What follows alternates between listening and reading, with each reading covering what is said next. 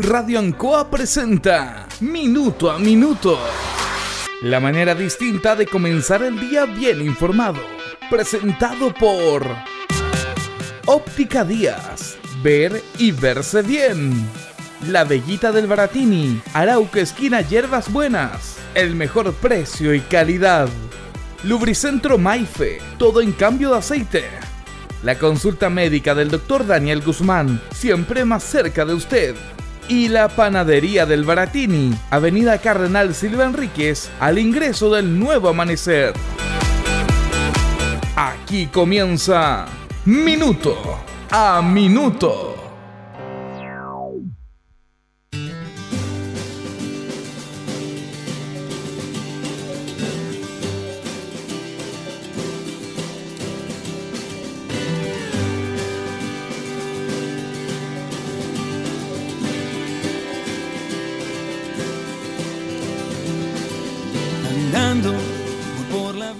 Chile es un país sísmico.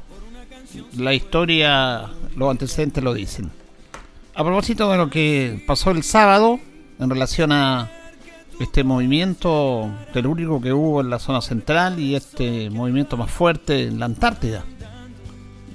A través de estas alarmas que aparecieron en los teléfonos celulares. Eso es un tema de debate, pero bueno, la gente reclama también por esto, pero yo creo que tenemos que entender de que hay situaciones que se dan y fue, fue un error del software. Hay una empresa, Global System, que tiene contratado el gobierno para este tipo de situaciones. De un tiempo a esta parte. Hay una gran cantidad de dinero que se le paga. Pero yo creo que se avanza en eso. Se ha avanzado en esto de incluir la tecnología en la prevención. Y claro, esa vez fue un tema que se tenía que estar dirigido específicamente a la Antártida, a los habitantes, a los pocos habitantes que vienen allá. Pero hubo un error ahí y, se puede entender este tema. Porque la gente está satanizando todo ahora.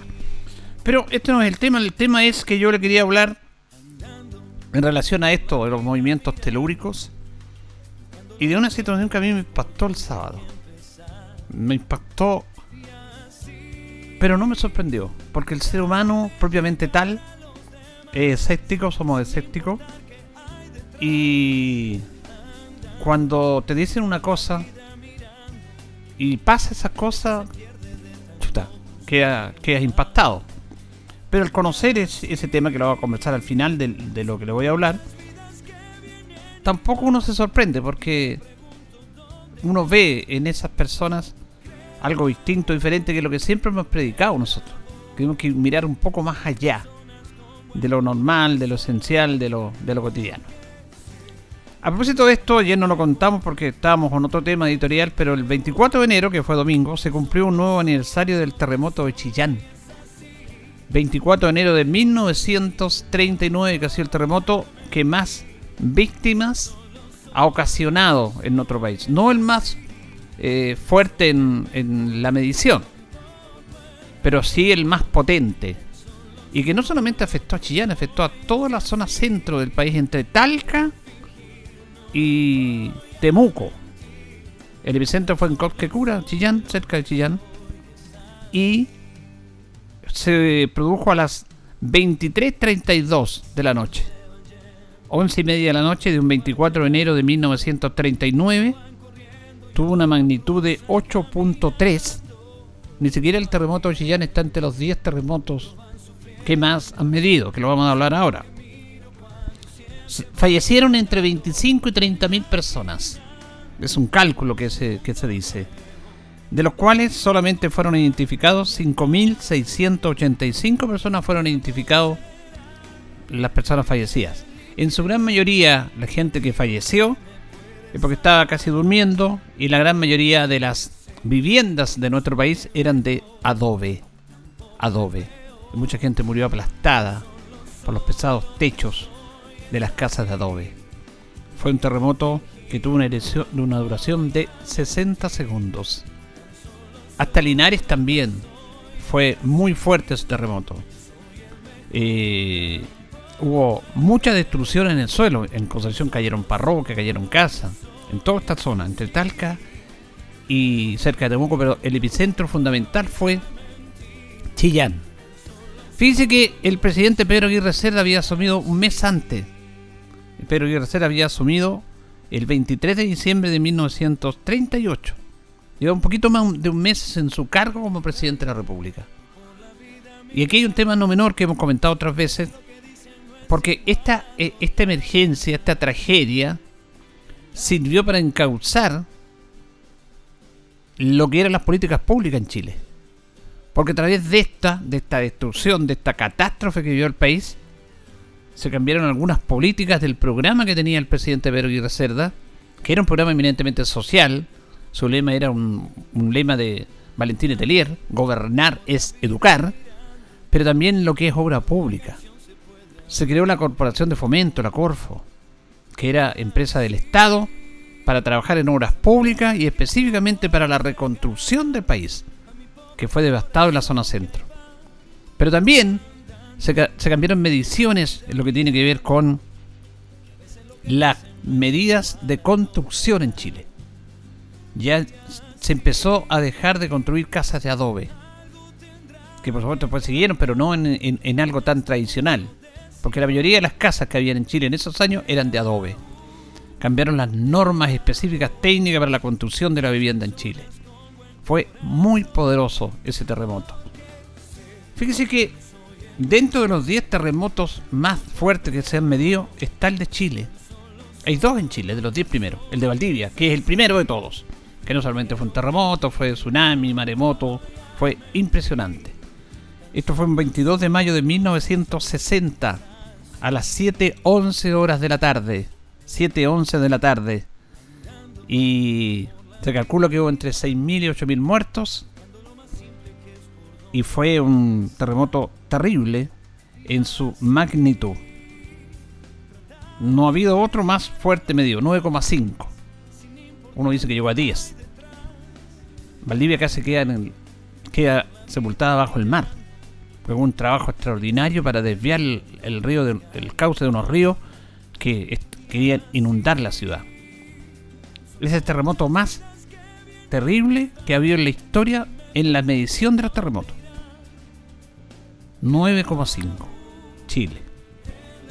El segundo se produjo en Indonesia, en la isla de Sumatra, 9,3. 26 de diciembre también, del año 1964. En Estados Unidos, voto potente, el tercero en medición en Alaska, 9,2, 28 de marzo de 1964. Eh, la península de Falkika, en Unión Soviética, 4 de noviembre de 1952. Esto fue 9,1. Eh, también en la costa de Haskun, en Japón, 11 de marzo de 2011, 15.000 muertos. 9 grados. Hubo dentro de los, de los terremotos más fuertes, el sexto, en Arica. Pero cuando Arica pertenecía a Perú. Esto fue un 13 de agosto de 1868. Arica era parte del territorio peruano. Se produjo este terrible terremoto que afectó al sur de Perú, Arica, Tacna, toda esa zona, y produjo 25.000 muertos. La, India Oriental es de Indonesia también, 24 de noviembre de 1883. Y en el octavo lugar está el de, eh, el de Chile, el año 2010. Cosquecura, toda esa zona central fue el epicentro. 8,8. Lo vivimos hace poco. Fue terrible ese terremoto. También hubo tsunami en varios lugares. En Ecuador, Colombia, en las islas, Ecuador y Colombia, 31 de enero de 1906. 8,8. Y el décimo terremoto en Estados Unidos, en California, 26 de enero eh, del año 2011, también 8,7. Y Chile es un país sísmico y tenemos que estar preparados para estos temas. Tenemos que estar preparados, pero no estamos preparados. Es más, creo que hasta convivimos con eso. Ya el, donde creo que la gente se ha logrado entender este tema es que no hay tanta desesperación con un movimiento sísmico los extranjeros, han comentado muchos extranjeros que vienen a Chile que se desesperan cuando no han tenido esta oportunidad de vivir un movimiento telúrico y se asustan muchísimo. Los chilenos como que estamos ya habituados a esto. Tiene que ser muy muy fuerte como fue el de el de año 2010. Pero mayoritariamente la gente ha entendido este tema y lo ha tomado con calma y tranquilidad. Con calma y tranquilidad y con las precauciones debidas. Y claro, hay algunas personas que se asustan, obviamente. Pero esto está pasando. Dentro de los 10 terremotos más grandes de la historia hay dos en Chile. Y el mayor ha sido en Chile.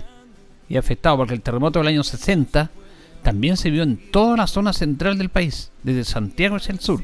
Fue impresionante. Realmente impresionante. Las personas incluso lo vivieron, algunas todavía están vivos, vivieron eso. Acá en también. Fue realmente una cosa increíble. Pero, para terminar este tema, fíjese que yo el día sábado, cuando se produjo este movimiento, estas alarmas de celulares y este principio terremoto en la Antártida 7,1, y este movimiento telúrico en, el sector de Santiago, en Colina, en la zona norte, el centro norte, que midió 5,9, 6 en algunos casos. El día sábado, cerca de las 6 de la tarde, recibe un llamado. Esto es una infidencia, porque esa persona no quiso que lo dijera, pero lo voy a decir igual. Porque es bueno contar estos temas que a veces no están en la, en la mente, están en una realidad recibí un llamado de nuestro amigo Moisés Castillo. Moisés Castillo me llamó, cerca de las 6. Yo le dije que una entrevista por los temas que él tiene.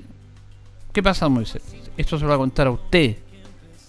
Prepárese, porque yo tengo estimación, me decía, junte agua, vea el tema de la luz, porque se viene un movimiento sísmico fuerte, fuerte. Entre esta madrugada, o entre esta tarde o la madrugada del día domingo. A mí me avisaron ya. Tú sabes que Moisés Castillo lo hemos hablado y él ha hecho declaraciones que tiene encuentros con, con, fuerzas de otro lado, superiores, que le indican estos temas. Y, mucha gente a él lo cataloga como un loco. Y él mismo lo ha dicho, a mí me dice que soy loco. Él tiene a través de la mente una conectividad con algo más allá de lo normal. Y yo que cuando suena la alarma de mi teléfono y me quedo impactado y veo alarma de emergencia, y empiezan las noticias y que está este terremoto en la Antártida y que después hay un movimiento sísmico en el sector centro de, Santiago, en la zona sur. Quedé no sorprendido, pero me acordé inmediatamente de él. Él lo dijo, él me lo dijo antes. Me dijo, esto es un tema más filosófico, mayor, un castigo de otros lados hacia nuestras. Incluso me dijo que había un meteorito en el mar del norte de Chile. Pero esos temas no se, no se dan a conocer, no se tocan. Pero Moisés Castillo a mí me llamó el sábado cerca de las 6 de la tarde y me dijo que iba a pasar algo grave, que iba a haber un terremoto, un movimiento potente, prepárese. Yo junté agua. Increíble. Le hice caso. Pero después, cuando junté agua ya, puse en el, en el freezer ahí, seguí viendo partidos, ahí viendo las cosas que uno hace en la casa, leyendo, buscando notas se me pasó, pues, hasta que suena el teléfono, hasta que sabemos que viene este movimiento terremoto en, la Antártida y este temblor en la zona centro. Bueno, me acordé inmediatamente de él. Absolutamente altero. Yo que se cortar la luz y todo, afortunadamente no pasó. Pero él lo dijo. Y yo lo digo aquí, delante de todos ustedes, que tengo este micrófono para algo distinto, diferente. Bueno, el loco, el loco que le dicen a don Moisés, yo he tenido conversaciones muy interesantes con él, muy, muy interesantes, y la hemos compartido por la radio. Incluso a muchos auditores, no muchos, algunos, porque eh, la gran mayoría de nuestros auditores son auditores fieles que entienden la filosofía de este programa. Le agradezco eh, eh, que siempre nos escuchen. Nosotros no estamos para hacer polémica, para mandar escándalos, para matar a la gente en la entrevista. Conversamos, dejamos que fluida las diferentes posiciones. Tenemos todas posiciones distintas, pero aquí todos tienen su lugar. Y la gran mayoría de los auditores la verdad que es un, auditor que yo me siento orgulloso de ellos, porque él entendido este mensaje que no es fácil darlo en los tiempos que, actuamos, de los fake news, de, de la escándalo, de la polémica, del yo-yo. Fíjese que eh, algunos me dijeron, cuando entrevistado me este gallo está loco, Julio, ¿para qué lo entrevista? Me lo han dicho, tengo que reconocerlo. Pero yo tengo la libre decisión, la gran mayoría reflexiona. Y él me dijo para reflexiones, tenga cuidado, me dijo porque me llamó a mí, me tiene una consideración y yo se lo agradezco, lo agradezco públicamente. Y él realmente nos dijo, esto va a pasar. Y pasó. Lo digo no de un sueño, de una ilusión, de una locura, de una realidad. de una realidad que la, la toco acá ante nuestros auditores. Moisés Castillo me dijo el sábado, antes de las 6 de la tarde, que iba a pasar esto. Él no me dijo en qué lugar, qué lugar específico, que a qué hora no, no obviamente no, pero él dice que le, avisaron porque él se comunica con otras fuerzas más allá, usa su mente, su intelecto, que lo ha ayudado inclusive a una persona de 86 años impecable, que es campeón sudamericano de senior en 100 metros, que hace deporte y que tiene una filosofía extraordinaria, que es poco aprovechada por mucha gente. Bueno, uno tiene que aprovechar esto porque uno aprende de todo. Y yo he aprendido muchísimo de él. Y traspaso eso hacia ustedes. El viejo loco Moisés Castillo. Bueno, eh, me pegó un impacto realidad tremendo que yo jamás he dicho que es loco, todo lo contrario, le he dado toda esa oportunidad para que la gente reflexione. No para decir esto va a pasar y hagamos esto, no, para reflexionar. Nos hace bien reflexionar, nos hace muy bien reflexionar y también un golpe de realidad, que la dijo este, este maravilloso personaje Linares, porque es un personaje, poeta, actor, escritor, atleta, comunista, le dicen algunos. Siempre el ser humano descalifica, pero la mente que tiene es impresionante, una mente brillante, limpia, amplia y además previsora. Y dice, a mí me avisan esto. Y me ha dicho otros temas. Y queremos conversar que en la radio también otros temas. Y él no quiso, no diga esto por la radio, no lo diga, no es para que alarmar, es para que usted prevenga y mire, esto va a pasar. Y pasó. Así es pues, los tiempos actuales, esto pasa. Y lo dijo Moisés Castillo. Señoras y señores, estos comienzos con valor agregado de minuto a minuto en la radio Ancoa son presentados por Óptica Díaz, que es ver y verse bien. Óptica Díaz es ver y verse bien Usted ya nos conoce, somos calidad, distinción, elegancia y responsabilidad. Atendido por un profesional con más de 20 años de experiencia en el rubro. Convenios con empresas e instituciones. Marcamos la diferencia. Óptica Díaz es ver y verse bien. Bien, buenos días, son las 8 con 17. Hacemos minuto a minuto en la radio Anco en esta misión de día martes 26 de enero, junto a don Carlos Agurto ahí en la coordinación. Hoy día saludamos a las Paulas que están de nomástico, tenemos 14 grados de temperatura en la ciudad de Linares, vamos a tener una máxima de 29, se dice que el fin de semana a lo mejor vamos a tener algunas gotitas, ¿eh? la verdad que hace falta muchísimo calor y a veces en verano también llueve y es necesario. Eh, fíjese que un día como hoy, en el año 1958, se, se funda la Fundación de Paipote, allá en Atacama, eh, para el desarrollo de la minería popular, de la minería no de las grandes mineras, sino que de, los pequeños mineros también.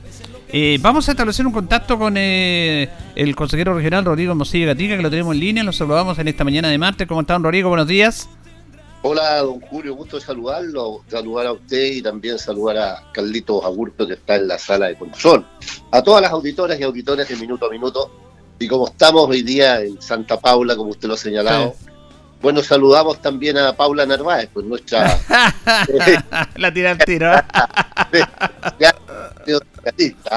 Así que un saludo a la distancia para Paulita, con quien estuvimos el día, en la semana pasada, en un encuentro bastante grato el día sábado. Mire, es interesante lo que usted plantea porque siempre es bueno hablar de política y usted entró al tiro al área, ¿ah? Entró al tiro al área. pero, mire, este... escúcheme, escúcheme un segundo. Sí, sí hablar de política. Fíjese que a propósito de política hay dos cosas que me parecen curiosas. No sé si usted que es tan observador y que también eh, es muy detallista, a lo mejor las ha, las ha observado. En primer lugar, esta tremenda desánimo que hay con la política, ¿no? Mm. Esta, este descrédito hacia la política. La política está crucificada por todos lados, desprestigiada, descalificada, vilipendiada, etcétera, etcétera, etcétera. Y usted pega una miradita y debe tener mil candidatos a concejales. Exactamente. Y otros mil alcaldes. Entonces uno dice, no entiendo nada, de verdad, yo no entiendo nada, porque si todo el mundo detesta la política, si todo el mundo odia la política, si nadie quiere políticos, ¿cómo hay tanto, hay tanto interés por ser concejal, concejala, alcaldesa y alcalde. La verdad es que ahí yo me pierdo. Lo segunda, la segunda observación que tengo es de que todos los candidatos parece que fueran independientes, yo no sé por qué se esconde. mire, mire, de verdad, yo miro, abro por ejemplo las páginas y dice eh, queridas amigas y amigos, les comunico que oficialmente el CERVEL eh, me, ha, me ha ratificado como candidata o como candidato a concejal por mi querida comuna D. Pero nunca dice de qué partido es, pues yo no sé si es el Colo Colo de la Chile, pero no dice de ningún partido. ¿De qué partido era? O sea, ¿por qué esconde y no dice la persona así? El Reservel me ha ratificado y hoy día soy candidata a concejala o a concejal por mi querida comuna D y por el partido tanto. Qué curioso. Y la tercera observación es que, claro, uno cómo no va a hablar de política si yo siempre he dicho yo soy político. Entonces, cuando la gente eh, de repente trata de, ocultar las cosas, yo creo que eso no es bueno, hay que ser transparente. Y cuando dice, estos han vivido de la política, pero ¿por qué no? Si, si la política es un trabajo más, yo por lo menos lo veo así. Ahora, lo importante es que la persona cumpla con su trabajo, lo haga de forma honesta, de forma honrada, de forma transparente y cercano a la gente, porque por algo lo han elegido. Y, esas, y esos políticos también tienen la misma evaluación que tiene todo profesional en la vida. ¿Y cuál es la, evaluación? Cuando vienen las elecciones y la gente ahí tiene la posibilidad de evaluar al político si lo hizo bien o lo hizo mal. Si lo hizo bien, lo puede reelegir. Si lo hizo mal, vota por otro. Si es tan simple como eso. Ahora, lo tercero, lo cuarto, lo quinto, es que sí en esto yo no me pierdo. Yo creo que las cosas sí se deben transparentar y se deben separar. No se pueden mezclar peras con manzanas. Si usted se dedica a la política, se dedica 100% a la política, al famoso servicio público, pero no mezclar una cosa con otra, que a veces ahí es donde la gente se pierde cuando no se ve el límite entre lo que es la política y otras actividades particulares. Está quería- sí, no, está bien, está pero mire, esto tiene uh, su origen. Recordemos que el gobierno militar eh, fue nefasto. Recuerda que el Pinochet decía los señores políticos. ¿ah? Yes. Y ellos lo que más hicieron fue política, siempre. ¿ah? Y después siguieron siendo políticos. Y en el último tiempo, porque hay un tema cultural también, porque más que entrevistar, no, me gusta esta nota porque eh, hay que conversar, esto es un diálogo abierto. Eh, eh, eh, en relación a, a ese mismo tema, hay muchos sectores de esta sociedad, sobre todo los, los sectores conservadores y de poder, que no les conviene, eh, les conviene denigrar la política y usar la política para sus intereses. Y lo otro, bueno, lo hemos visto, tenemos un empresario presidente de la República, po. y hay candidatos, y hay candidatos a, a muchos cargos que son empresarios, otros, y se van a meter a la política. Y finalmente, para reflexionar esto también, don Rodrigo, los que están los candidatos independientes, los que quieren ir a puestos, que está bien que lo hagan, tienen derecho, pero lo hacen denostando a los que están, que está todo malo y ellos van a arreglar todo. Y eso no es hacer política. Por eso es muy interesante la franqueza que plantea usted en el verdadero sentido de lo que es la política, la buena política.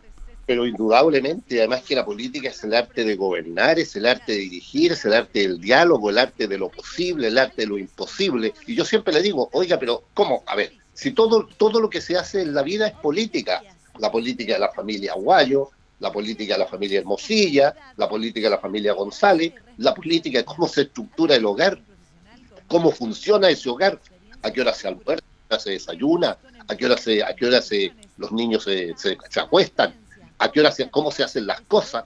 Eso, es- eso es política. La política es, es el arte de dirigir, de gobernar. Entonces, eh, ahora, lo que sí podemos hacer una crítica a los políticos, a las personas Claro, políticas claro. que de alguna manera no hacen bien las cosas. A la gestión.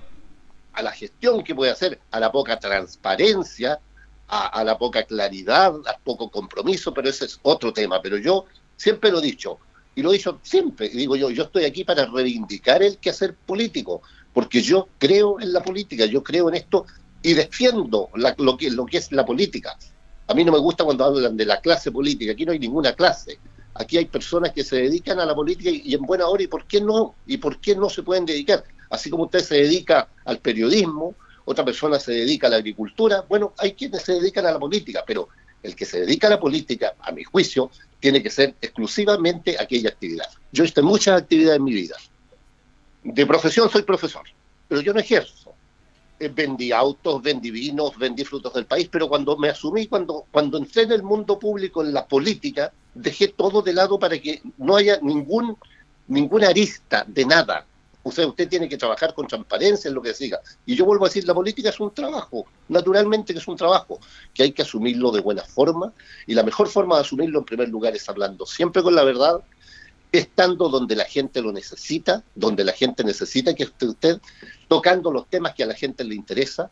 Cuando usted tiene este cargo de responsabilidad, ya sea de alcalde, de concejal, senadora o senador o diputada o diputado, o consejero o consejera regional, como en el caso nuestro, consejero regional, usted es de todos, usted a nadie le pregunta de qué partido es, usted tiene que estar para servir a la gente, en este caso, en el caso mío particular, de la provincia de Linares. Y eso es lo que uno hace, y eso es política, pero política de la buena. Y a propósito de este mismo tema, que eh, ha sido, la verdad que muchos medios, eh, medios de Santiago, El Mercurio, estos medios eh, conservadores, cuando aparece, cuando aparece la, el nombre de Pablo Narváez, empezaron a hacer un festín, que esta señora, que es la delegada de, de, Bachelet y todo el tema, pero se la han tenido que tragar porque fíjese que, como con, porque ella es muy carismática, es muy similar a Michelle Bachelet, es muy empática y se ha ido ganando un espacio Pablo Narváez. Ahora, tampoco podemos negar eh, de la figura potente que es Michelle Bachelet, que todavía tiene un arraigo importante en la sociedad chilena y claro, la gente cree en ese aspecto y es increíble cómo ha rompido Paula Narváez. No, impresionante, de verdad, impresionante. Y fíjese que ha logrado algo, ha logrado algo eh, al interior, primero que todo, al interior del Partido Socialista. Los, socialistas, los socialistas nos caracterizamos porque tenemos mucha sensibilidad en nuestro interior, porque somos buenos para pelear, porque no nos ponemos nunca de acuerdo. Pero fíjese que ocurrió este fenómeno de que Paula ha, ordenado la casa. Fíjese, ocurrió un, algo parecido a lo que ocurrió en la campaña nuestra de gobernador regional. La campaña nuestra de gobernador regional sirvió para ordenar el partido en la región del Maule. Incluso muchos hablaban del efecto Hermosilla. Entonces, qué bueno que eso hoy día se le puede dar continuidad. Y Paula ha venido precisamente a eso. Fíjese que hoy día los consejeros regionales y las consejeras regionales de todo Chile estamos firmando un documento también de apoyo a Paula lo hicieron los parlamentarios, lo hicieron, bueno, partió por las mujeres socialistas que dijeron nunca más sin nosotras, ¿no?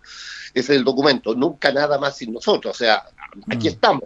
Bueno, primero parten las mujeres socialistas, luego la juventud socialista, los jóvenes socialistas, pero en una sola línea, todos juntos allí. Luego vienen los parlamentarios socialistas, ahora los consejeros regionales, es decir, cómo Paula oye, con una sencillez extraordinaria. Pero un carisma muy especial. ¿ah? No, pero debe ser, debe ser con un, con un, con un ángel, ¿no? Debe ser porque tiene esa calidez de la gente del sur seguramente, pero ha logrado, como le digo, ordenar al interior del partido y ojo, ¿ah? y ya ha comenzado a ser atractiva su, su postura, su, su candidatura, digamos, esta precandidatura, ha, empezado a, ha comenzado a ser atractiva hacia otros sectores del mundo progresista. Entonces yo creo que tenemos en Paula Narváez allí un tremendo capital humano para, para eh, ordenar las ideas progresistas y de alguna manera ponernos de acuerdo, que tanta falta nos hace. Y siempre recuerdo la frase de Mujica, de Pepe Mujica, que dice, a, las izquierda, a la izquierda los la, dividen las ideas, a la derecha la unen los intereses. Entonces, yo creo que bueno, en buena hora que aparezca Paula y que sea capaz de eh, unir todas estas ideas progresistas en una sola figura para poder eh, darle un, gobierno progresista eh, para los próximos cuatro años a nuestro país.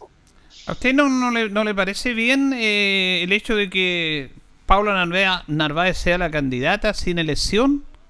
como porque ya Democracia Cristiana dice, nosotros estamos eligiendo a nuestra precandidata, la elegimos en una elección entre Alberto Ruraga y Jimena Rincón. Y Pablo Narváez ya la están como diciendo, ya a ella la designaron a dedo. ¿Qué, qué opina usted respecto a eso? Pero lo más importante que si ella, eh, la disposición que tiene ella y que tiene el Partido Socialista, que si mañana hay que competir, pero perfecto, estamos abiertos para Hemos legitimado las primarias de todas maneras. Creemos que son un instrumento válido para fortalecer la democracia. Estamos. Lo que ocurre es que aquí hay un fenómeno que ha ocurrido, es un fenómeno natural que se han ido uniendo voluntades, pero eso no quita de ninguna manera que podamos, que tengamos que participar en una primaria. En absoluto creemos que eso es bueno, eso lo valoramos, lo, lo legitimamos. Yo particularmente he tenido tres, cuatro primarias y nosotros como partido valoramos las primarias y Paula lo dijo el sábado cuando tuvimos reunión, tiene la mejor disposición. Pero lo que ha ocurrido es un fenómeno natural y muchas veces contra los fenómenos naturales nada se puede hacer. Pero bueno, eh, ahí está instalado ese nombre que ha ido creciendo, que nos parece una muy buena alternativa y como, como se dice en política, cada día tiene su espacio. Sí, quedan dos minutos de este bloque, don Rodrigo. ¿Ustedes como Partido Socialista ya tienen la lista de candidatos a concejales por la comuna de Linares? Efectivamente, tenemos la lista de candidatos a concejales en nuestra comuna de Linares. Tenemos un elenco de 13 compañeros que nos parecen que son buenas cartas para, para el futuro consejo municipal de la, de la comuna. Está Michael Concha, que es el actual concejal socialista. Luego está el compañero Marco Ávila, que fue candidato a concejal, ya tiene alguna experiencia y tiene también algún respaldo. Y el tercero es una figura joven, que es el presidente además del Partido Socialista, que es Juan Carlos Flores, a Juan Francisco Flores. Entonces hay tres, tres candidatos allí, como le digo, compañero Flores, Ávila y Concha, que están para integrando la lista en el pacto que llevamos junto al Partido con la Democracia. Así que buenos candidatos que, como le digo, de alguna manera los tres de ellos tienen ya arraigo ciudadano, en el caso de Michael, que es concejal, Marco, que fue candidato, y Juan Francisco, que es dirigente no solo del Partido Socialista, sino que también es dirigente vecinal y un joven profesional. Así que creemos que ese es el aporte que, hace el Partido Socialista, que el Partido Socialista haría este futuro gobierno comunal. Muy bien, eh, queremos agradecer al consejero Rodrigo Hermosilla. Ah, ¿Finalmente tiene algo de consejo del Consejo Regional? Eh, bueno, eh, tenemos Consejo Regional ahora la próxima semana, la primera semana de, febrero. Estamos, eh, ya terminamos el Consejo tanto del mes de enero, los dos consejos y las comisiones. Estamos hoy día en el, en el proceso del, 2%, del 6% de, del fondo regional que postulan las organizaciones, tanto en seguridad pública como también en medio ambiente, deporte y cultura. Esto está todo en la página del gobierno regional es lo que las organizaciones postulan año a año. El año pasado usted sabe que esto se suspendió producto de la pandemia, pero hoy día se ha hecho un esfuerzo y se cierra el próximo 2 de febrero, se cierra el concurso. Está todo en la página, aún quedan algunos días. Ha habido bastante interés de las organizaciones, así que esperamos que, que postulen y que les vaya bien, porque son recursos que los invierten de muy buena manera, tanto en deporte, en cultura, en medio ambiente y en seguridad pública. Bien, agradecemos al consejero regional Rodrigo Mosilla, comprendiendo estos temas. Gracias, Rodrigo, que tenga buen día. Agradecido a usted, don Julio, a Carlito, y tengan un muy buen día y a todas las auditoras y auditores de Minuto a Minuto en Ancoa. Muchas gracias, un abrazo y muy buen día martes para todas y todos. Gracias a Rodrigo Mosilla Gatica, consejero regional, conversando con los auditores en este primer bloque de Minuto a Minuto en la radio Ancoa. Es muy interesante lo que él plantea. La verdad que sí, no hay que tener miedo de hablar de política. Eh, la política hay que hablarla y hay que decirla y hay que ejercer la política, no hay ningún problema. Eh, eh, se ha satanizado de la política de un tiempo a esta parte. Y reitero, hay un cierto sector de esta sociedad, los sectores conservadores, ligados al mundo, básicamente la derecha más conservadora, de los grandes intereses económicos, que no, la gente no quiere que hable de política y dice la política es todo mala pero ellos utilizan la política para sus propios intereses. Hemos visto los juicios de que arreglan leyes, pagan para que los. Bueno, hay senadores y diputados que han sido procesados por este tema. Entonces, la política ellos les interesa para sus intereses propios. La política tiene que ser básicamente para el interés de la sociedad. Y lo otro, lo de Pablo Narváez, es súper interesante. Súper, súper interesante porque es un fenómeno que está irrumpiendo. Y hay mucha preocupación en la gente de la democracia cristiana que hicieron ellos su elección interna el día domingo para elegir a la precandidata o al precandidato, ganó Jimena Rincón, en la irrupción de Pablo Narváez. Eh, esto de política es muy especial también, recurriendo a las leyes del padrino. ¿ah?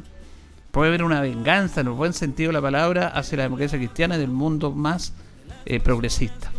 Porque quien desestabilizó al gobierno de Michelle Bachelet, el segundo gobierno, que tenía mayoría en el Congreso, que tenía muchas leyes, las que ahora están viendo para sacarla adelante, fueron los propios partidos sectores conservadores de la democracia cristiana, encabezados por Jorge Burgos, por Ignacio Igualque, que boquetearon todas las leyes de progresismo de Michelle Bachelet. Y esto hay que decirlo, porque la gente que usted está escuchando habitualmente no sabe estas cosas. Eh, eh, fueron desleales con un gobierno. Fueron desleales. Jorge Burgos fue un desleal con Michelle Bachelet. Le ofreció el puesto de Ministerio de Defensa, después del Interior, y la apuñaló. Todos sus, todo lo que estamos hablando, esta reforma en la reforma de pensiones estaban ahí, se podían haber hecho, tenían la mayoría. Pero la democracia cristiana pactó con la UDI con la Organización Nacional para que la cosa no funcionara, pues, porque están, están hiriendo sus intereses. Mira ahora y la candidata, candidata Estella Jimena Rincón ya se está poniendo nerviosa porque está apareciendo Paula Narváez. Poquitito, sin hacer campaña, apareció. Michelle Bachelet colocó a Paula Narváez. Esto es para un tema del padrino las dulces venganzas también se dan política y también es parte de la política. Vamos a ir a la pausa y vamos a retornar nuestro segundo bloque porque vamos a comenzar con Cristian González, eh, más conocido como el Rumenigue en el mundo del deporte, pero él también asumió un desafío. Él va a ser candidato concejal y me parece bien que lo haga y es bueno saber por qué. Y lo conversamos luego de la pausa, Carlito.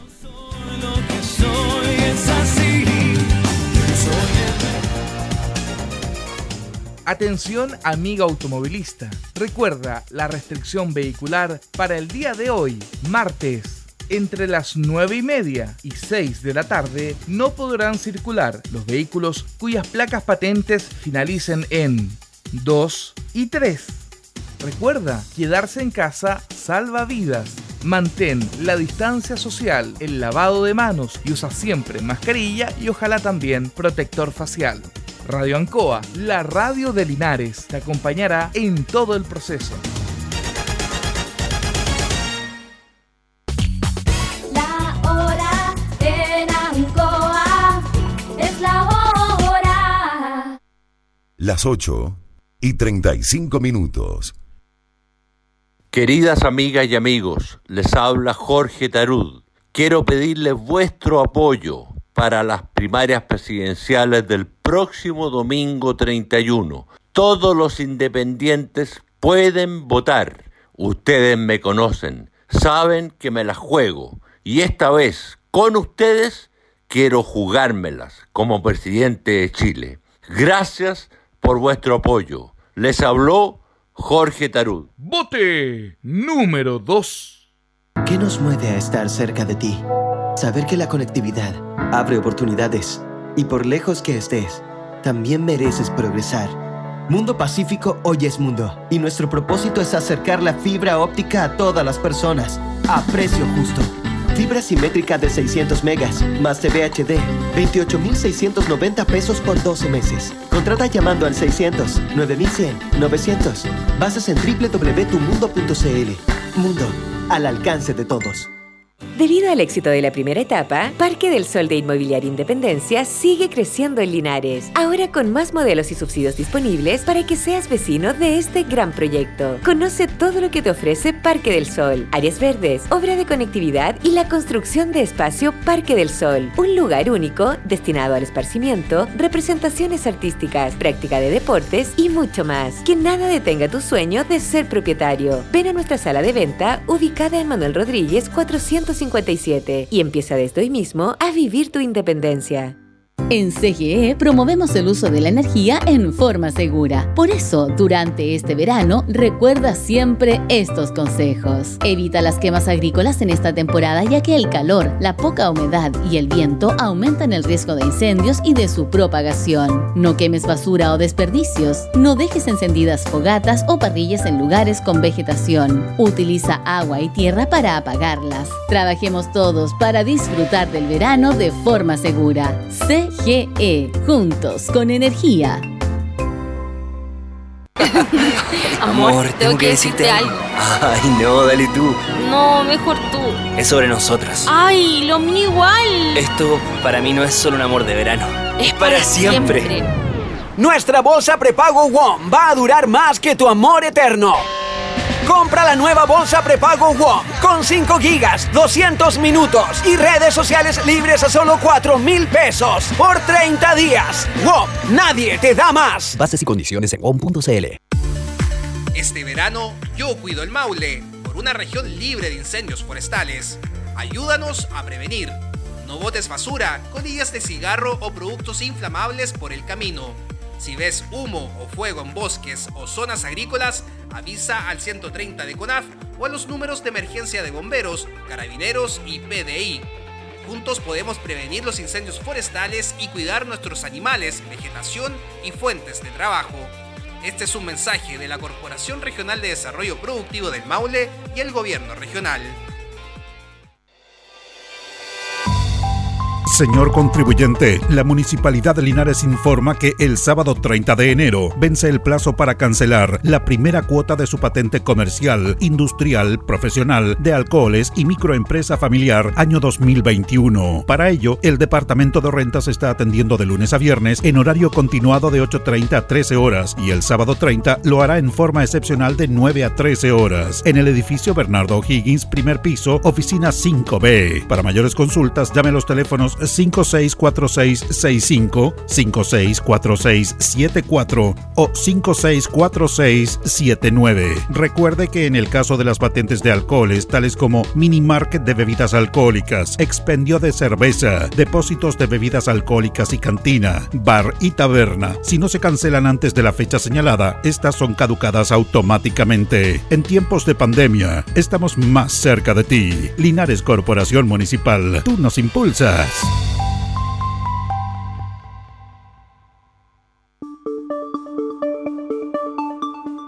Linares y Hierbas Buenas están en la fase 2 del plan paso a paso.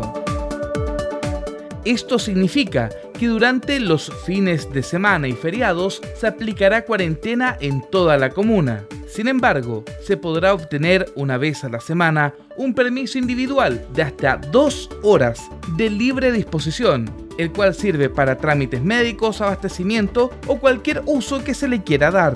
Los horarios del toque de queda seguirán operando de las 10 de la noche a las 5 de la madrugada.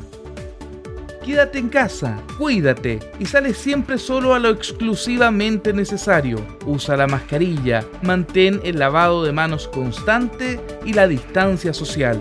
Radio Ancoa, la radio de Linares, te acompañará en todo este proceso.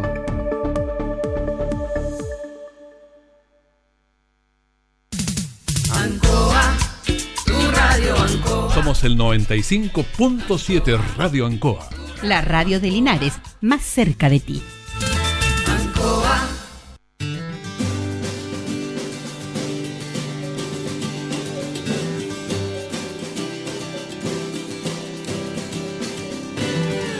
Bien, vamos a nuestro segundo bloque, minuto a minuto, nos separan 18 minutos de las 9 de la mañana. Estamos con don Carlos Agurto en esta mañana de martes 26 de enero. Saludamos a Cristian González, que lo tenemos acá. ¿Cómo está Cristian? Buenos días. Muy buenos días, Julito. Muy bien, gracias a Dios.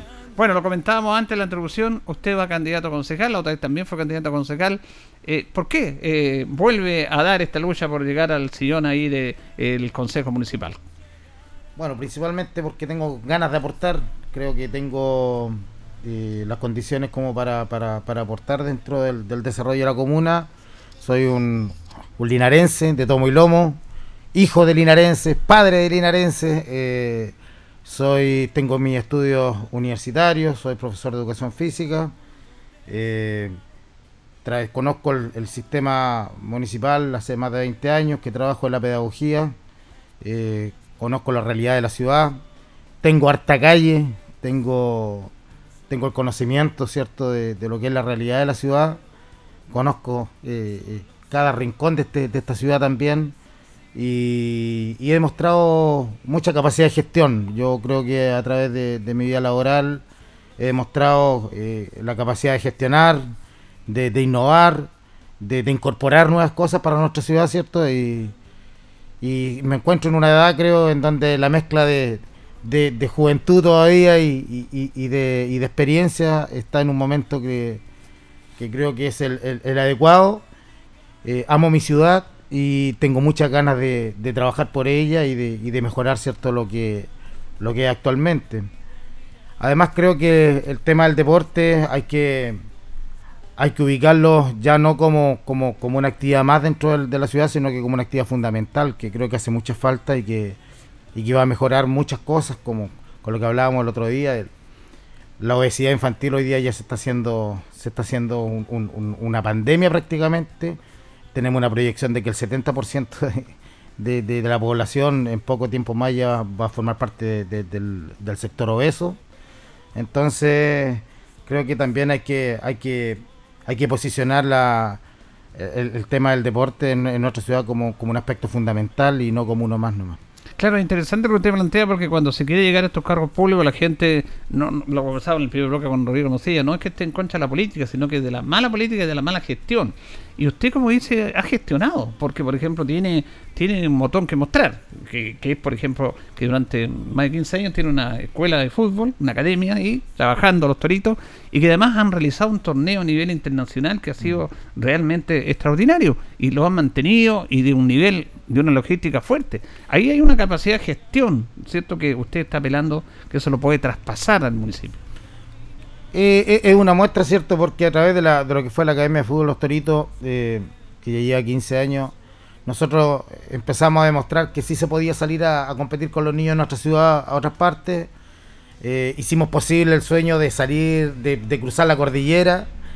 Hemos salido ya con, con varias generaciones de niños al extranjero, lo que a ellos también les le abre otra perspectiva a la vida, les muestra otras realidades y los invita, ¿cierto?, a través del trabajo y la perseverancia a creer en sus sueños y, y hacer posible, ¿cierto?, todo lo que, lo que uno se puede eh, proyectar. Eh, luego la incorporación de este torneo internacional que ha sido de verdad un acontecimiento re importante en donde hemos traído equipos de todo Chile y del extranjero a nuestra ciudad, a conocer nuestra ciudad, los parajes hermosos turísticos de nuestra ciudad. Hemos incorporado cierto eh, eh, eh, dentro de, la época estival de- del, año la posibilidad de recibir ciertas delegaciones de tantas partes y mostrarnos ese, y posicionar nuestra ciudad a nivel internacional y nacional como una una una de las ciudades más fuertes cierto de lo que es el fútbol infantil eh, en, en Chile y en el extranjero Ahora, siempre cuando se habla de deporte o de, de gestión así, se habla de recursos y se habla de que la, la escasez de recursos, porque obviamente hay, un- hay una máxima en economía, yo no estoy muy de acuerdo con muchos economistas, pero esta creo que es verdad, una poca cosa que es verdad el economista que dice que los recursos siempre son, eh, perdón, los recursos, sí, los recursos son más escasos ante las necesidades. Todas las necesidades que hay, con los recursos que hay, es difícil, es difícil tener, pero eh, ¿cómo podemos llegar a actividades, a hacer actividades? Porque muchos dicen no se pueden hacer porque no hay recursos que es un tema también de gestión. Sí, nosotros eh, tuvimos la capacidad de, de cuando no se hacía mucho de ir a buscar los recursos fuera. Nosotros el primer viaje que hicimos a Brasil eh, lo hicimos a través de- del gobierno regional, con un gran apoyo de, de, Pablo Gutiérrez en este caso, que nos ayudó mucho. Hicieron un Y- proyecto ustedes. hicimos un proyecto y, y pudimos hacer realidad un sueño, la verdad, porque era muy complejo viajar con 25 niños a, a Brasil. Y, y gracias a estas gestiones se pudo ir, eh, no tan solo viajar, sino que ir con hartas comodidades que la verdad que, que, que le generamos un, un viaje inolvidable a, a estos 25 niños que, que la verdad es que hay que hacerlo con... Mire, primero hay que creer que las cosas son posibles, porque Claro. cuando uno eh, se limita antes de empezar, ya las cosas están mal. O sea, Buen- uno buen tiene tema que, ese, buen tiene tema. que- primero hay que creer que las cosas son posibles. Es muy, mucho la cultura chilena eso, ¿ah? que a lo mejor que a lo Es mejor no me una a mirada, una mirada simplista y una que, que, fa- que hace todo más fácil. O sea, no, no se puede, no se puede, no se puede y listo y quedamos ahí. El tema es cuando uno a la primera vez que le dicen que no se puede se queda tranquilo y no hace nada más. El tema es gestionar, el tema es moverse, el tema es creer que sí es posible, que si no es una parte, es otra parte. Y nosotros empezamos a, a- a- a buscar la forma. Y esa ha sido la tónica de mi vida en realidad, porque yo siempre eh, he ido un poquito más allá. eh, cuando era casi imposible o era muy difícil para la situación económica que teníamos co- como familia de, de poder ir a la universidad, pensé que era posible ir a la universidad, buscamos la forma y de una otra manera eh, se hizo. Eh, hoy día ya es más simple, eh, Sí. hay más formas de, de- de- aunque sea un negociado, pero, pero se puede ir a estudiar y pagar después. Hoy, antes era más complejo, era más difícil y, y había que creer que sí es posible. Yo siempre he tenido esa mirada en la vida, de que las cosas sí son posibles, de que hay que luchar por ellas, de que hay que buscar la forma, de que hay que insistir muchas veces, hay que persistir, pero las cosas al final siempre que uno lucha, que uno se esfuerza, que uno trabaja con perseverancia, con las manos limpias, las cosas siempre eh, terminan por darse, darse bien. Bueno, comenzamos con Cristian González. eh, faltan 11 minutos para las 9 de la mañana. Candidato a concejal. Usted va a la lista de Revolución Nacional Independiente, ¿cierto? Sí, señor. Hay un aspecto que interesante que usted plantea, Cristian, porque también hay personas como usted en esta sociedad que vivimos, toda una sociedad muy acomodaticia y muy escucha, es difícil calificar, adjetivizar esto, pero siempre cuando las personas nacen algo producen un rechazo. Ah, Y eso hay que decirlo. Usted hizo este campeonato junto con su gente, con toda la gente que organiza este campeonato de, de la Copa Internacional del Linares Cup. Y mucha gente lo criticaba a usted porque hacía estos temas cuando era un tremendo aporte, no solamente para el deporte, para el comercio local, para dar a conocer a Linares, una, una actividad que muy pocos la hacen. Pero había cierto nivel de rechazo. Hay que luchar contra eso también. Siempre, siempre ha pasado eso. A mí me ha pasado eso desde mucho tiempo. De, cuando uno empieza a hacer un poquito de ruido, empieza a molestar a cierta gente, porque a veces es más cómodo no hacer nada. Es más cómodo eh, no hacer ruido, es más cómodo no molestar, es más cómodo quedarse donde uno está nomás, en la comodidad del sillón. Yo por, por eso hoy día eh, voy nuevamente con este desafío, porque eh, hay dos posibilidades. Pues Una posibilidad es, seguir criticando desde la comodidad de un sillón, ¿cierto? Y, el control remoto y, criticar todo y encontrar todo malo. Y lo otro es salir a, ver qué se puede hacer por, mejorar esto, que, es la, opción que yo tomo. Eh, hoy día es, eh, es un riesgo, en el fondo. hoy día la política sabemos todos que está muy desvalorada, está, está muy desacreditada por todo lo que ha pasado, por todo el descontento que, que nos ha influido a todos de, de una u otra manera. Y meterse en este tema político eh, es complejo. Pero también hay que tener esa determinación, ese amor por la ciudad para decir, no, yo me voy a sumar porque creo que puedo aportar.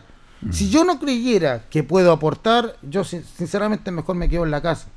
Pero creo que tengo todas las condiciones como para poder aportar dentro de un consejo municipal.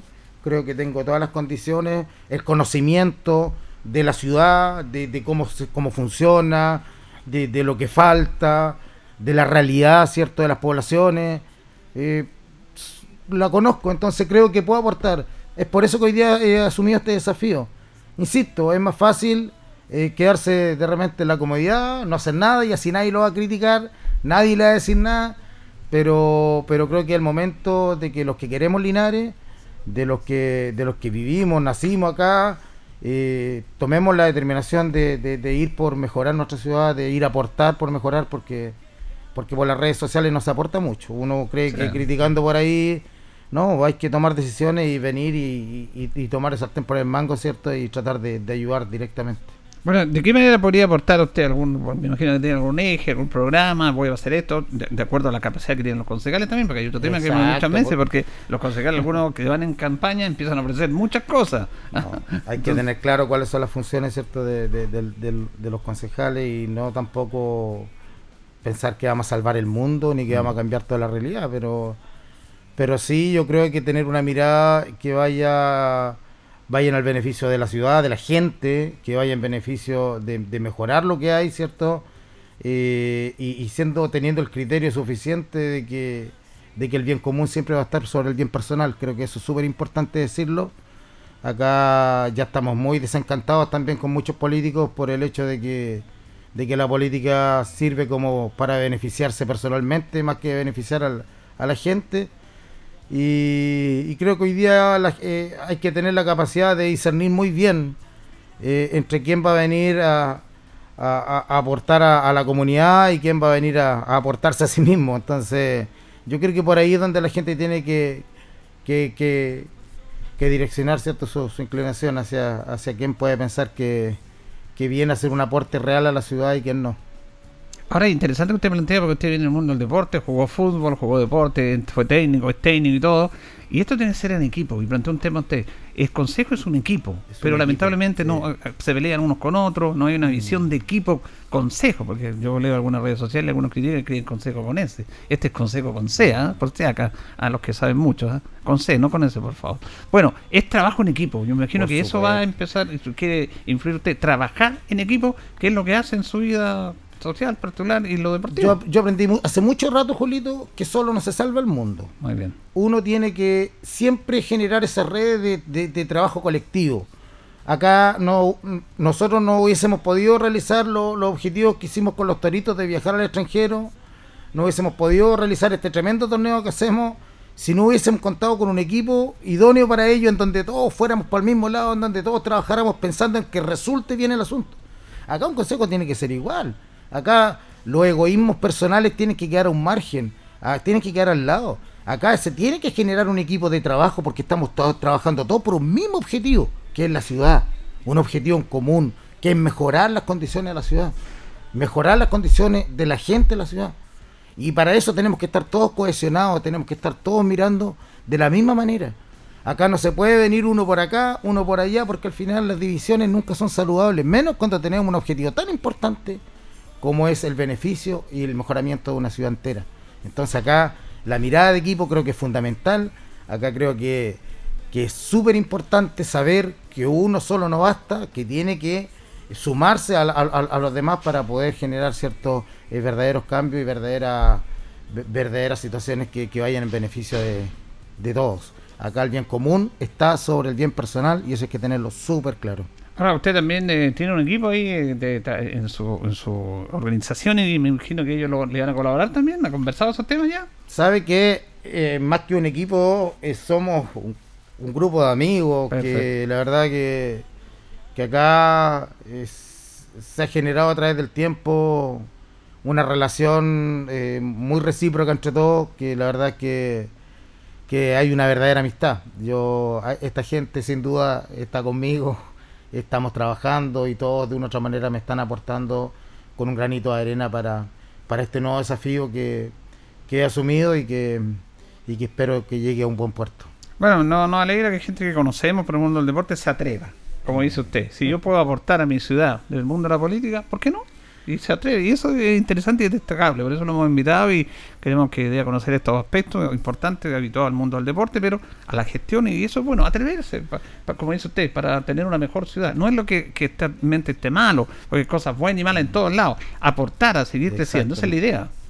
Sí, yo creo que acá en Linares nos conocemos todos. Yo en ese sentido creo que acá los hechos hablan por sí solos. La, la gestión está ahí. La, la- gestión que he realizado a través de mi vida eh, está ahí, está palpable, eh, est- está visible. Usted puede comprobarla con hechos. Eh, no es que yo esté diciendo eh, que me gustaría hacer, gestionar. Estoy diciendo que ya he demostrado mi capacidad de gestión y que a través de ella hoy día me atrevo a venir a postular. Eh, no estoy hablando sobre fantasía. Y lo más importante es que acá en Linares, como dije anteriormente, nos conocemos todos, sabemos de qué estamos hechos. Y, y espero yo, en ese sentido, que se me reconozca por eso y que se me valore por, por lo que se ha hecho. Entonces, creo que es un plus, porque una cosa es prometer sin demostrar y otra cosa es demostrar y después atreverse a, a estar en esta instancia. Así que eso me da tranquilidad. Eh, y más vale diablo conocido que por conocer.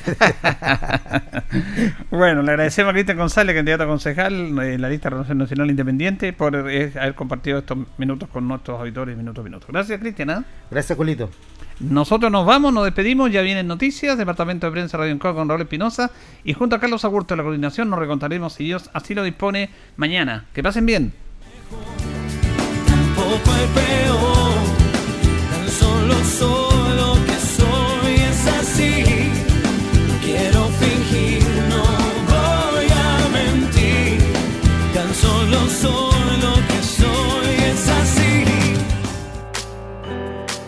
Radio Ancoa presentó Minuto a Minuto. La manera distinta de comenzar el día bien informado. Presentado por Óptica Díaz. Ver y verse bien. La Bellita del Baratini. Arauca Esquina Hierbas Buenas. El mejor precio y calidad. Lubricentro Maife. Todo en cambio de aceite. La consulta médica del Dr. Daniel Guzmán, siempre más cerca de usted. Y la panadería del Baratini, Avenida Cardenal Silva Enríquez, al ingreso del nuevo amanecer. Esto fue Minuto a Minuto. Gracias por la atención dispensada.